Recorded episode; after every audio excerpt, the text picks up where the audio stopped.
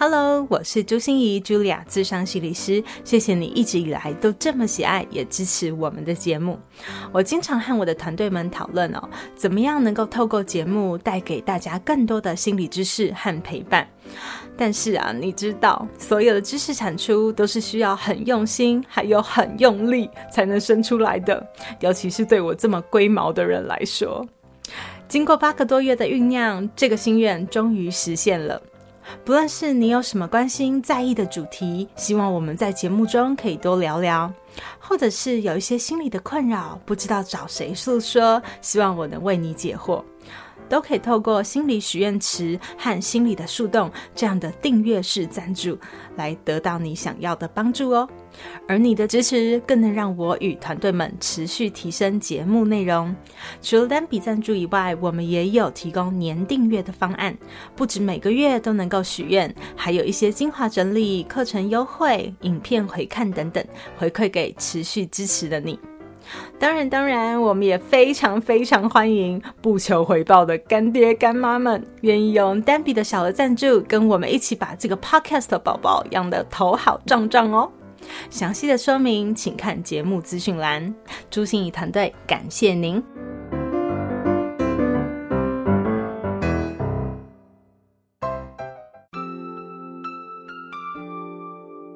我是朱心仪 Julia，咨商心理师。也是一位中途失明的视障者，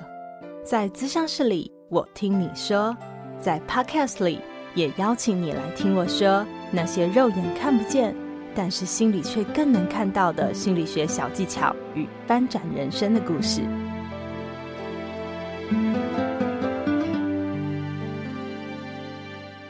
Hello，Hello，亲爱的朋友，你好吗？我是朱心怡，Julia，咨商心理师，欢迎收听朱心怡说心里话。今天啊，想要来跟你谈一个好像这个年代特别凸显的话题哦，就是外貌焦虑。记得我以前在青少年的时候，为了那个呃短了一寸的头发，那个刘海哈，或者是一个小小的青春痘哦，在家里磨蹭了半个小时都不敢出门见人哦，总觉得全世界的人好像都在看我，都在关注我的这种经验。更何况是如果啊，我们长胖了一点啊，胸部比人家就是小了一点啊，腿好像也短了一点啊，就是更会让我们心里好在意哦。我想这种心态在青少年的发展时期是很正常的一件事哦，几乎所有人都有经历过这样的岁月，你也有吧？可是现在哦，我觉得好像不只是青少年会这样，我们被这样的外貌焦虑无限制的深深影响着，它一直延伸、延伸再延伸哦。这种焦虑感伴随着我们长大成人，而且还无穷无尽、无边无际的感觉哦。因为现在啊，我们一打开社交媒体，映入眼帘的就尝试那些啊练的肌肉超有线条的 muscle 男啊，或者是嗯长相很甜美啊，身材非常火辣的那种美魔女，这些都在提醒着我们，这样才是美，这样才是好，而且我们永远都不够好。所以这次的谈心时刻，我们邀请到的是一位曾与外貌焦虑大战厮杀过数百回合，也是女子健心室 Podcast 的主持人佩佩，来跟我们分享她跟这些焦虑过招的经验，以及又是如何穿梭在这些焦虑里面，然后最后能安住自己的呢？当我问佩佩哦，你觉得什么是美的时候，佩佩说了一句：“我们每一个人或许都有听过，但是以前我却没有好好咀嚼的一句话。”他说：“这个世界上不缺乏美的事物，但是很缺乏能够看见美的眼光。”从这一集开始，希望我们都能跟佩佩一样，解构重组我们自己的生活美学，而且活出我们每一个人独一无二的美丽和美好。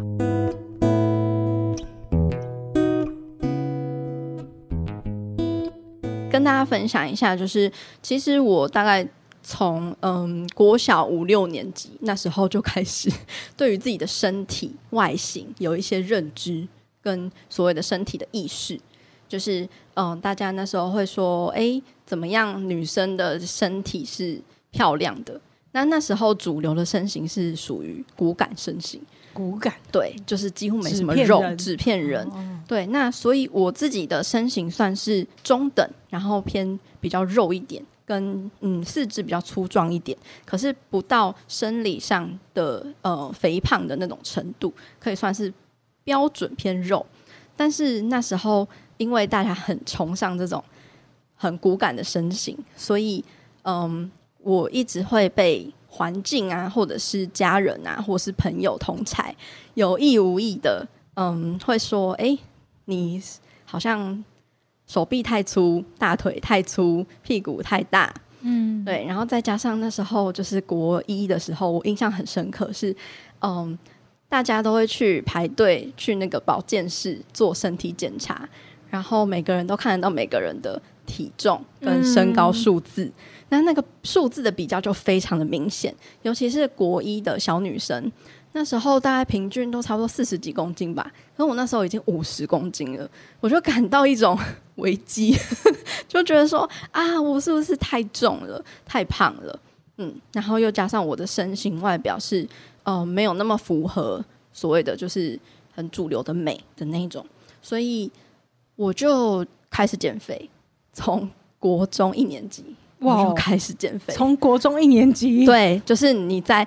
青少年要发育，四岁、十三岁、十三岁，哦，对，就开始。哦，然后那时候就是会，嗯，少吃多动，就是午餐就是吃的很少，晚餐也吃的很少，然后不吃宵夜，不吃水果那一类的。那时候就是都可以克制的很好，可是你就是你你在长大嘛，你在发育，所以你自然而然也会再变得更肉一点，对，然后。我就就开始感受到压力，就觉得说，哎，我好像只这样子不行，就是我要再更努力一点，对，所以就开始啊，接下来的人生就开始了一连串的各种减肥方式，嗯，对，包括就是很各种什么，嗯，早上去晨跑啊，或者是暑假每天去游泳游四十趟啊，然后然后呃晚餐不吃啊，或者是淀粉不吃啊。然后或者是少油啊、少盐啊、少糖啊，等等等等的，嗯、甚至到后来也有去接触到一些呃营养食品直销代餐，那都一直不断的在减肥，然后又复胖，减肥又复胖。你怎么解读那个复胖啊？那个复胖其实就就是一种嗯。你回到原本的样子，就是你你减掉了一些，可是你的身体它会有一个平衡机制，它的荷尔蒙或者是什么身体的机制，它会自然的把你拉回你本来要有的平衡。可是你就会觉得啊，那是复胖，因为你原本减掉了嘛。嗯、那回来回到正常的生活形态，应该要有的那个体态，对对。然后我就会认为是胖了，嗯，或者是身体其实还有一个机制是。呃，所谓的溜溜球效应，就是你的身体为了防止你进入那种节食省电的模式，它需要确保你下一次再进入那样的模式的时候不会呃有生存危机，所以它会去尽量的保留你身上的脂肪，跟就是它会增加你的体重，所以它会先把脂肪。弄起来放，它会比就是脂肪会比较不容易被消耗掉，啊、所以你会越来越难减肥，就是一次会比一次难，一次会比一次难，绝对是这样的过程，而且你会越来越难减，而且甚至是越减越胖。对，这就是一个越减越胖是一个什么样的？就是这是一个生理上面的一种机制，就是所谓的溜溜球效应，它也是一种代谢平衡。嗯，这也是我是到后来 有非常多的减肥知识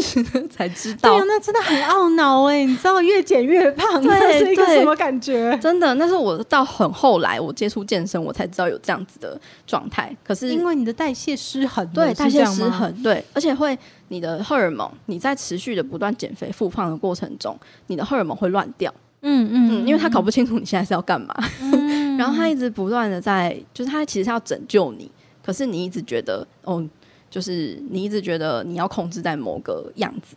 对，所以你一直在跟你的身体、心理去做呃战斗跟抗衡，你要掌握它，你要控制它，对，所以呃，可是它永远会赢，你的身体永远都会赢，然后就很不能不能明白，然后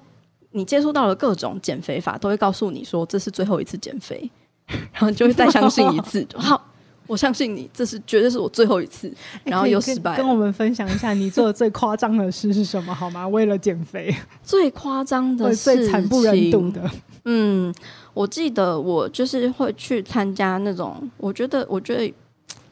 哦，不能说直销不好，可是我觉得真的大家要小心，就是那个环境会让你，嗯，真的是一股热跟一头脑的去消费很多的产品，而且是很贵的产品。我记得我那时候花了，可能还是学生哦，我就花了两万五在那个那种减肥的计划上面，哎，他们会强调说是健康管理，对，健康管理计划，那它的菜单呢？真的是会很不人性，就是你可能比如说你要坚持两个礼拜，连续两连续两个礼拜都只吃蛋白质，就是肉，然后就等于是进入生酮吧。对，它就是有一些有一些手手法这样子，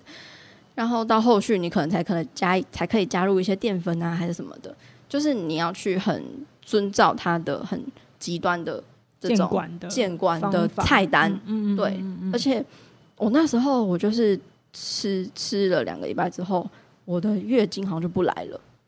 然后、哦、天哪，停经是一个对，然后那时候去 就是他们他们的那个机构里面，可能还有一些什么营养师啊，或者是什么生化学家之类的，然后就就开始检讨我做了哪些事情不对，然后就讲说，哎、就是你那个蛋呢、你吃那个蛋有没有？你是怎么吃的？他们说一定要吃水煮蛋，然后我说哦，我都我都做炒蛋比较好吃。然后说，就是那个炒蛋，你就是因为吃了那个炒蛋，所以才失败。然后，然后我那时候就原来是炒蛋，我就觉得说，原来我吃了炒蛋，所以才会失败。所以真的不只是那种懊恼瘦不下来，花了这么多钱瘦不下来，还有很多的自责和罪恶感。对，很多罪恶感，觉得都是我害我自己的。对，就是我没有照着那个规则或者怎么样。嗯、但其实那时候也是营养知识不够全面。其实我只吃肉，然后我没有加油，就我怕油。但是你你不吃油，你的荷尔蒙。尤其是女性荷尔蒙，它就没有那个生产的这个材料，所以你当然就吃不够，因为都不加油。嗯、对，就是油加不够，根本就不是炒蛋的问题。然后我就觉得就是很荒谬。反正在那个状态下，你是什么都听不进去。即便身旁的人跟你说，你不，你不可能靠着这些营养食品或者是直销的产品，或者是这个计划一辈子。可是那时候你一心。你的 focus 只有在我要变瘦，嗯、然后让我瘦，或者是我的体重要达到多少公斤，我才满意，这样子的那种执念。嗯、你在那种执念下，你是听不见任何其他的声音。但这个执念什么时候开始松动了？所以我就是一直抱着这样的执念，就是就是常常常哎常常失败，可是又觉得说哦。不对，一定是我哪里有问题，或者是我什么没有找到适合我的方式，然后我要去 fix，我要去修正我自己，就是不好的 状态这样。所以我后来，嗯，我原本是打算放弃的，就觉得说我就自然运动啊，然后自然吃就好了。可是内心还是会有一种，哈，就是我我真的要这样子吗？那个焦虑感，那个焦虑感，嗯，对，就是一种外貌焦虑，因为就是身旁的人还是会有意无意的，就是你会一直被那个东西干扰，就说，哎、欸，你这是最近变胖了，对，尤其是就是身边身边最亲近的人，嗯，对，对你这样讲，就算是他们不说，可能一个眼神或他们一个小动作，你就会觉得你一定在说我，对。然后就对号入座，或者就被触发，嗯，然后就会想要再去减肥，所以那个始终是 loser 的感觉，对不对？对，没错，会觉得一直自己很失败。然后一直到我就是开始接触到健身，我出社会，然后去健身房，然后接触到健身，然后开始去嗯做一些嗯，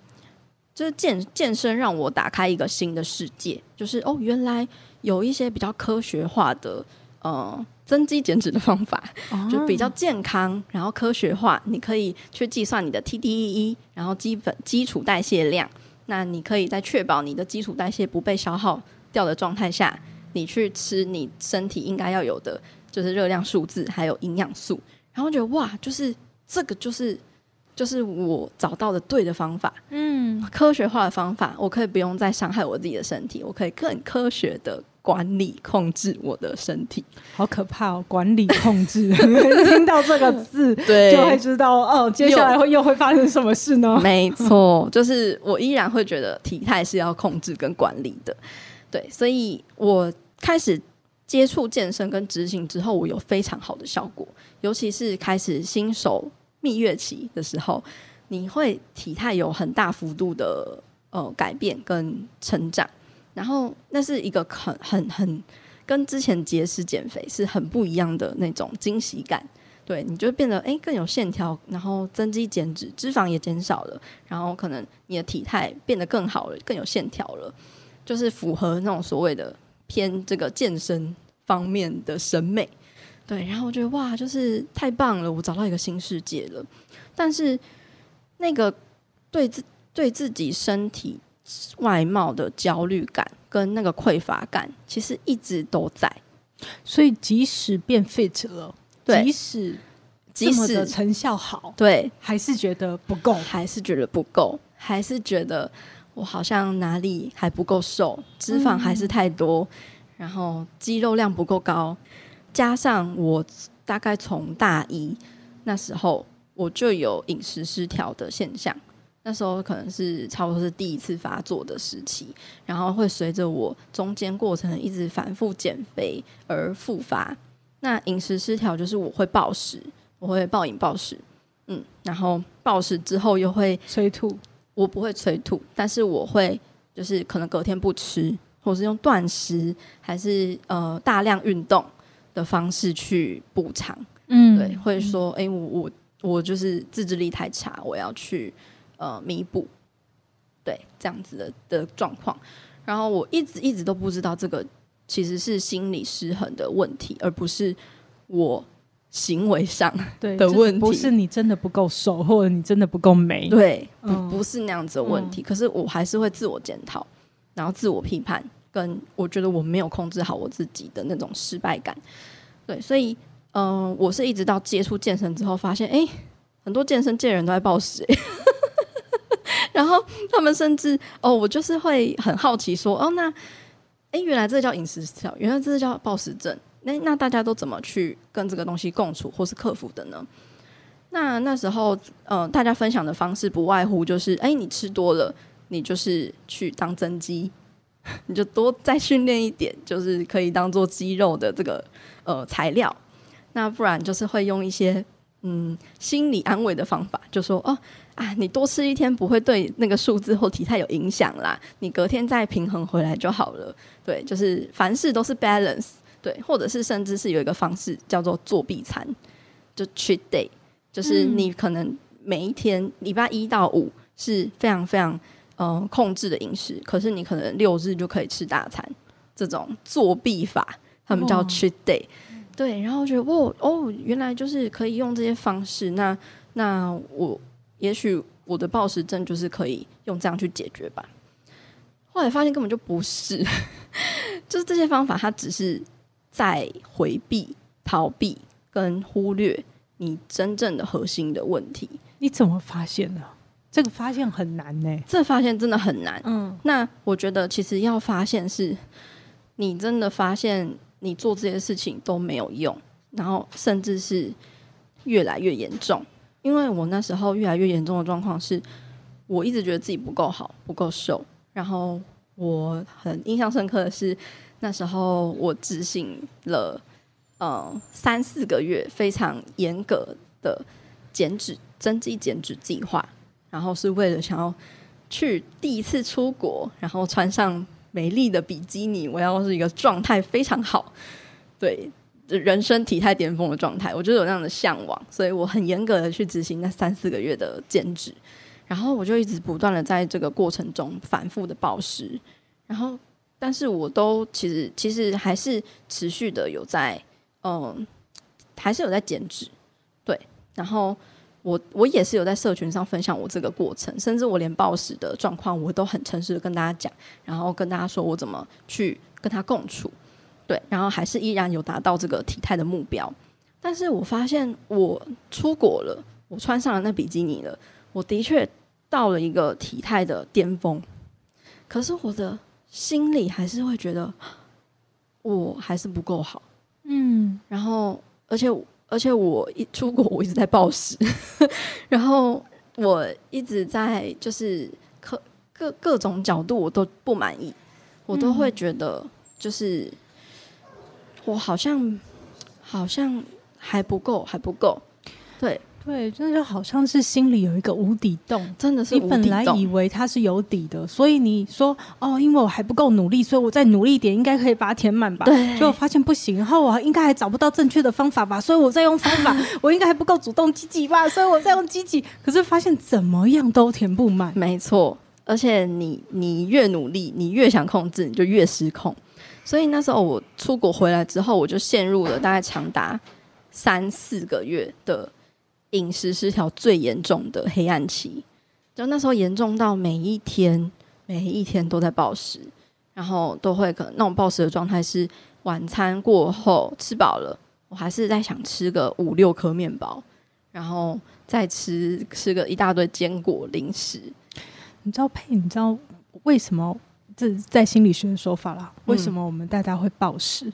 有时候吃很多很多东西，像是如果你有。一天晚上哈，我特别觉得啊，我好想吃一个咸酥鸡哦，嗯，有没有？来吃一点那个罪恶感很大的食物那样？对，吃一点那种很 cheese 澎湃的那种东西。啊，那其实是代表你的心常常在那一天被压得扁扁的，嗯，就是你那一天已经耗损过度，然后你已经挤压自己，挤压到不像话了，对，所以那时候才需要用这个方式来让你感觉好像胃饱饱的，但是其实你的心是扁扁的，对对，嗯、就是你的心有一个洞，你渴望去填满它，嗯、然后你以为你靠什么外在的东西可以去填满，但其实都填不满，嗯。那我那时候陷入陷入暴食的状态，其实是一个还蛮可怕的状态。是你在当下，你知道你在进行这种一直在吃的行为，可是你跟你的身体是没有连接，你是没有觉知的。一般人吃完晚餐，你想吃个面包，你顶多吃个半颗，你就觉得超饱的。可是我那时候就是一直一直吃都没有感觉。然后什么时候才有感觉？就是你的食物已经。已经已经到喉咙要 吐出来了，甚至是就是或者是你在这个周遭环境都没有食物的状况下才会停下来，嗯、然后那个停下来的那个反作用力是一下子上来，就是你会非常非常非常的不舒服，嗯、然后那时候是几乎是要跪着，就你坐着也不行，躺着也不行，你一定要趴着才比较舒服。然后我那时候就是陷入了嗯、呃、每一天都失眠的。他就很常失眠的状态，整个身心大乱，然后呃，所以那时候我就才意识到说，哎，好像不太对。为什么我一直在做我觉得是健康的行为，可是我的健康却出现了这么失调、失衡的状况？所以外貌焦虑只是一个表象，对不对？对，它完全是一个嗯一个表象，其实是内在对自己不够满意的那个焦虑。没错，对。然后我所以这么痛，然后配、嗯、佩才发现，对，就是真的是要到痛，很痛苦，很谷底，你才会意识到，意识到，就是你那个灵魂可能才会觉得说啊，我不要这样子。对，那那时候就是在半夜时刻，可能半夜时刻这个心里的声音都会特别特别大声吧。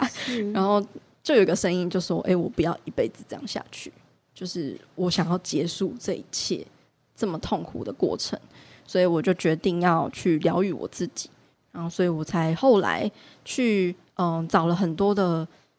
比如说其实关于饮食失调，还有就是外貌焦虑等等的资讯，其实国外很多，我就去发了很多国外的账号，然后每一天去执行，每一天去学习，然后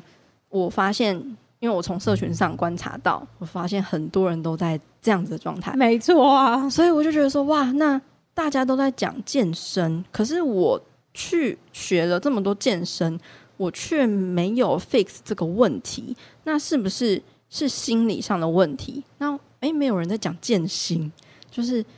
哦，身体要训练，那心灵是不是也要训练？所以我那时候才有一个哦，那好像可以来讲健身这件事情，就是你健身也要健身，所以我才开了这个女子健心室的 podcast，就是其实是想要去找怎么样能够治疗我自己、治愈我自己。我们那个无底洞真的要把它补起来，对，就真的是从我们内在去补，对，是一定是 something wrong，然后嗯、呃，一定是用错了方式。对，所以我那时候就找来非常多的，呃，有走过暴食症、饮食失调的人，还有营养师、健身教练、心理师，然后到后期来，后期就是比较多哎灵性的这个讯息，就是真的是从身体到心理到那个灵性，就身心灵这一段，我整个 totally 的走过，然后大概花了两年的时间治愈好我自己。对，嗯、到现在我已经完全，嗯、呃。没有饮食失调的状态，然后外貌焦虑，我不能说完全没有，但是已经变得那个程度很低，或者是我能够更快的去觉察到，嗯，对，嗯、然后也不太会被外面的人事物或评论给给 trigger 到，嗯嗯，对，就是我觉得可以说是心理的强韧度就有这样建立起来。嗯嗯，所以佩我我觉得哈，我听就听你的故事哦，我自己都一直会捏一把冷汗，就是 天哪，就是如果如果我们现在哈不是用呃管理控制，好也不是用像你一开始是真的是在嫌弃，嗯，嫌弃自己的容貌，我想要把它修好的那种感觉，你现在会用什么动词来形容你跟你身体的关系呀？什么动词？嗯。动词是什么意思？就是不是嫌弃，不是修理，也不是控制，也不是管理。那你现在是怎么样对你的身体？哦，对我的身体嘛，我就是跟他和平共处。然后，嗯、呃，我会，我现在跟我跟体身体的关系其实蛮好的，就是我已经不会去批判他。对，真的是可以说是没有批判。所以他如果胖了，就乖乖，你又胖喽，很棒哦。我不，我不，我不会，我不会说，嗯，就是怎么讲，就是胖的确可能可能有胖，但是我不会觉得胖是一个负面的的这种概念。就是胖的这个词对我来说是蛮中性的，我已经锻炼到说，哦，我可以很中性的用这些词。看待这些词，然后不带有批判，就对自己跟对他人不带有批判，这就像是一个现象，对不对？嗯，对，就是一个落实在你你每一天的日常，你去观看你自己身你自己，你就会觉得，嗯，这就是我。对，所以很多人也是问我说，视障对你来说是什么？我就说跟我的天真、可爱、浪漫、善良不是一样吗？就是它就是我的一部分啊。对对，对嗯，就是这么自然而然的一部分。没错，它没有任何的标签。嗯嗯，它就是它本该要有的样子。所以在。在在听的各位朋友们，如果你也深陷于容貌焦虑里面，外貌焦虑或体态焦虑，甚至有我们饮食失调的问题哦，呸！我们不想要跟你一样到那么 谷底的时候，对对对，然后才听到灵魂呐喊的声音哦。有没有几招可以来教我们怎么样？我们可以赶快。把这个焦虑哦，嗯，不是赶跑，不是赶跑，而是和平共处，就是他接纳，他就是我们的一个部分，对，对不对？对，嗯，到底要怎么做？嗯，我必须说，我真的花了很长的时间跟很多的练习来去达到我现在这样的状态，所以我也是给我自己很多的耐心，对，在陪伴我自己。那，嗯，我在复原的过程中，我学习到一个很重要跟很棒的工具，叫做正念。那正念的概念，其实，嗯，大家可以自己去搜寻很多很多的很多很多的工具或意思。但是我自己使用的方式是，就是很重要的概念，就是不不批判。嗯，就是你对你自己跟你对他人都能够达到不批判的程度，就是没有评价。那所有的事情就是没有好坏。那运用运用在自己身体上面，就是你去练习照镜子，看着自己。你以前可能很下意识的反应，会觉得说啊，我的大腿又变粗了，我的手臂又变胖了，嗯、我又有双下巴了。那正念的话，就是看着自己，然后，诶，双下双下巴哦，就是双下巴。诶，大腿哦，就是大腿哦，我的手臂就是长这样哦，这就是我的手臂，嗯，就很中性。很多人会误会正念哦，因为它其实那个正的意思是活在当下，就是 right now，嗯，我们现在正在当下的那个感觉，不是正面的意思哦，对，不是正面，所以不是要你说，哎呀，我大腿变粗了，好棒棒哦，不是这个意思哦，不是不是 不是要你去肯定自己，对对对对对，就是我们很中性的看着我们自己身上发生的事情，对对，不带有任何标签，嗯嗯嗯，不带有任何评价，嗯，然后不去批判，你就只是如实的看着。就很像你看着一块猪肉，或者看着一块肉，可是你没有升起任何想吃它，或者是想要烹煮它的念头，对，或者是你不会觉得它就是一块好好猪肉，或者是坏猪肉，或者是太肥的猪肉，就是你不会有这些评价，你就只是哦，它就是一块肉。这样，这个要怎么练呢？嗯，怎么看着镜子，然后面对自己，对，嗯，就是你去觉察说。诶，当你又开始，你去开始去觉察觉察到你的想法，你开始又呃有了说哦大腿好胖的这个想法的时候，诶，你意识到了，然后你就放下，嗯、就是哦我意识到了，可是我我不再去做更多，就是更多的延伸，而是、哦、我看见了，然后我就轻轻放下。嗯所以，当那些七情六欲哈，当那些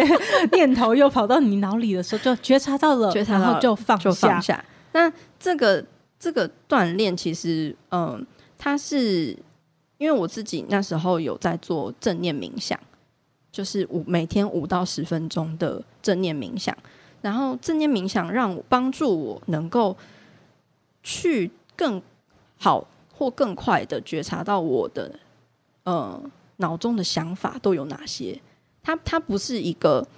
就是让你心情变好的一个方法，嗯、而是帮助你能够哦、呃，有点像是解析度打开，或者是你原本就是很多很乱的思绪，或者是你根本看不清楚的东西，嗯、你开始能够慢慢看清楚那些东西。毛玻璃变放大镜的那种感觉，对对对对对，对，所以很多时候是不舒服的。但是其实处理你心理上面的一些呃。呃，不舒服的状态就是要先有不舒服，因为你改变是要先觉察到你有什么问题，嗯、然后你才能够改变。嗯、所以我在有了这个正念冥想的呃每天的锻炼之后，我开始能更好的面对我身体的时候，我运用这个方式去看见哦，我都对我的身体说了什么话。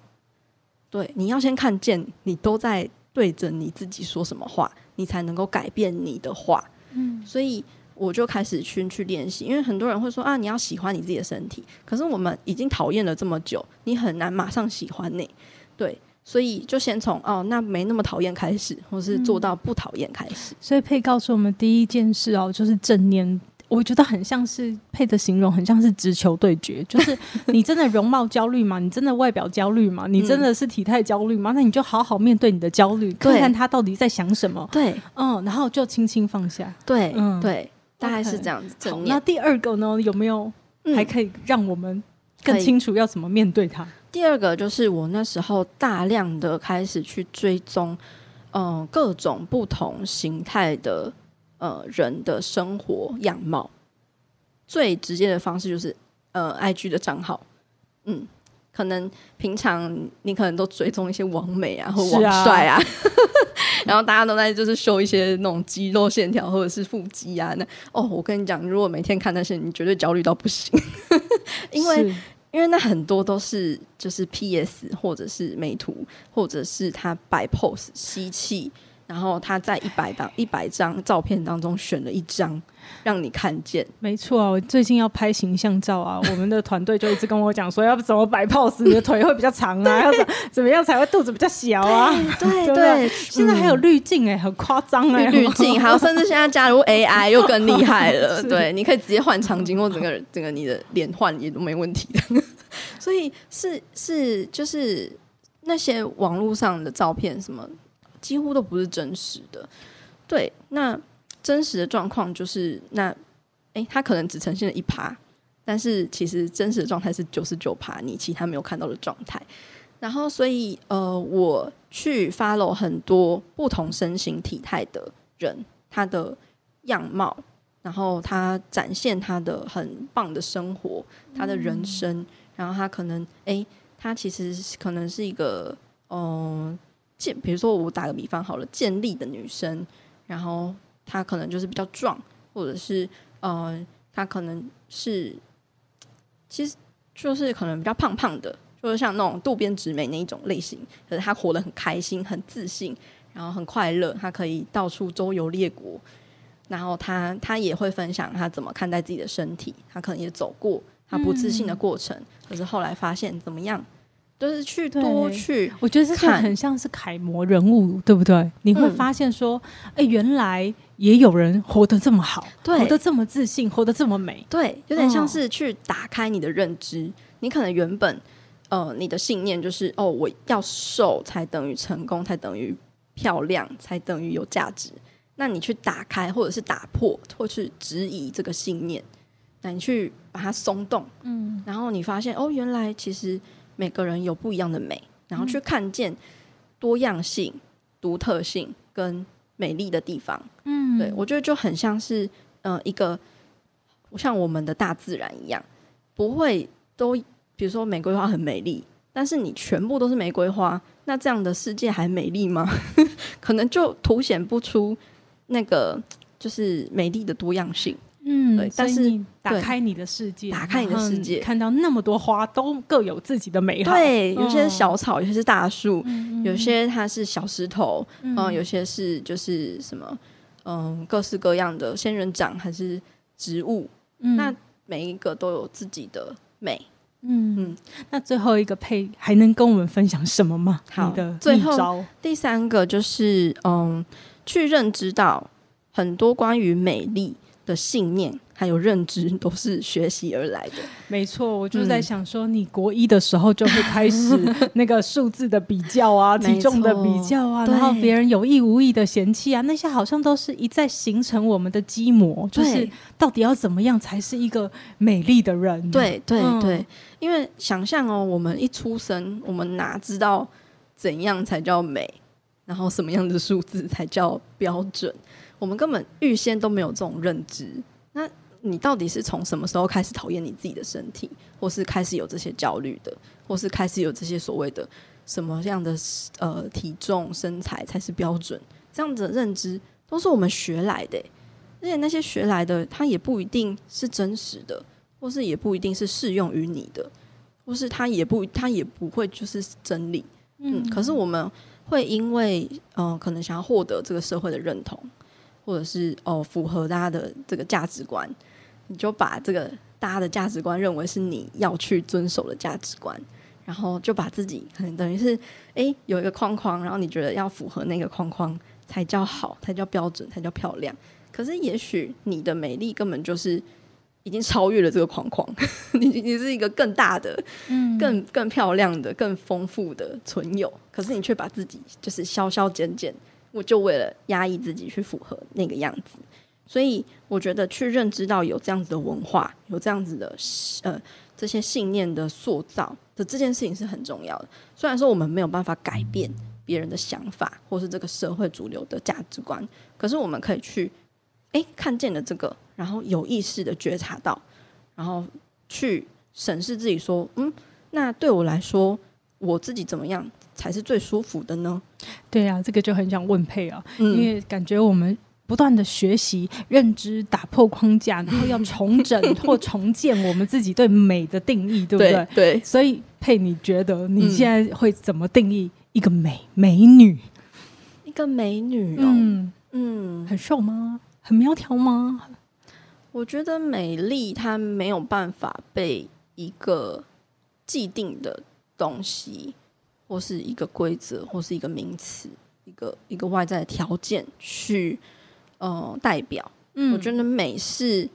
很多元的，嗯，从各种地方都可以去诠释美。当然，就是一些官方的说法，当然是会有一些，我比如说哦，美是。可能你要什么有平衡啊，还是什么呃，比如说干净啊等等的。但我觉得每个人对于美的诠释方式都不一样。然后我自己，嗯，就像一句话说的吧，就是这个世界不是缺乏美，而是缺乏体察美的眼睛啊。嗯，所以反而是我觉得内在外在。嗯，都有很多美的形式，我很难去讲哎、欸嗯。所以你要培养的其实是那个眼睛，嗯、就是你要发现自己身上不管外在内在，别人身上不管外在内在，这个世界不管好人坏人或者是好事坏事，都有它美或者是它存在的意义。嗯嗯，像我现在怀孕、嗯，然后我就觉得，哎、欸，就是可能以前的我会觉得。以前的我，当我还没有修复我自己，我还是很有外貌焦虑的状态下，我绝对没有办法接受我我改变的身形。嗯，我一定会觉得说啊，我我怀孕，我就是变胖，然后我哪里就是变粗，对。然后包括说，哎、欸，比如说有些会有纹路啊，或是母子线这种，我就觉得，哎、欸，其实它也很美。嗯，那它就是我经历这些事情的一个过程。我觉得真的非常谢谢佩爷，今天好无私的敞开，那么的血淋淋、惨痛，甚至是听起来有点恶心，你知道吗？的那个过程，嗯，嗯，然后可是也很大方的跟我们分享，其实要给自己多少的耐心，然后怎么样去直球对决你的焦虑，然后要怎么样去感觉到哦，原来这个美是被社会定义的，其实有各种各式各样的人，他们有不同的美。也可以活得很好，嗯、没错，嗯，然后去形塑你重新的美感，对，嗯，建立你自己生活的美学，对，你的美自己定义，没错，嗯，谢谢，谢谢佩，谢谢，谢谢。大家，谢谢大家，谢谢心意，心念转个弯，生命无限宽。如果你喜欢我的节目，邀请你可以继续追踪，并且给我五星评价和留言互动。如果你也感受到我们团队的用心，可以使用自由赞助的功能，给予我们实质的鼓励哦。咨商需求、合作邀约或想要了解更多心理学的知识与故事，节目说明栏中都有我更多完整的资讯哦。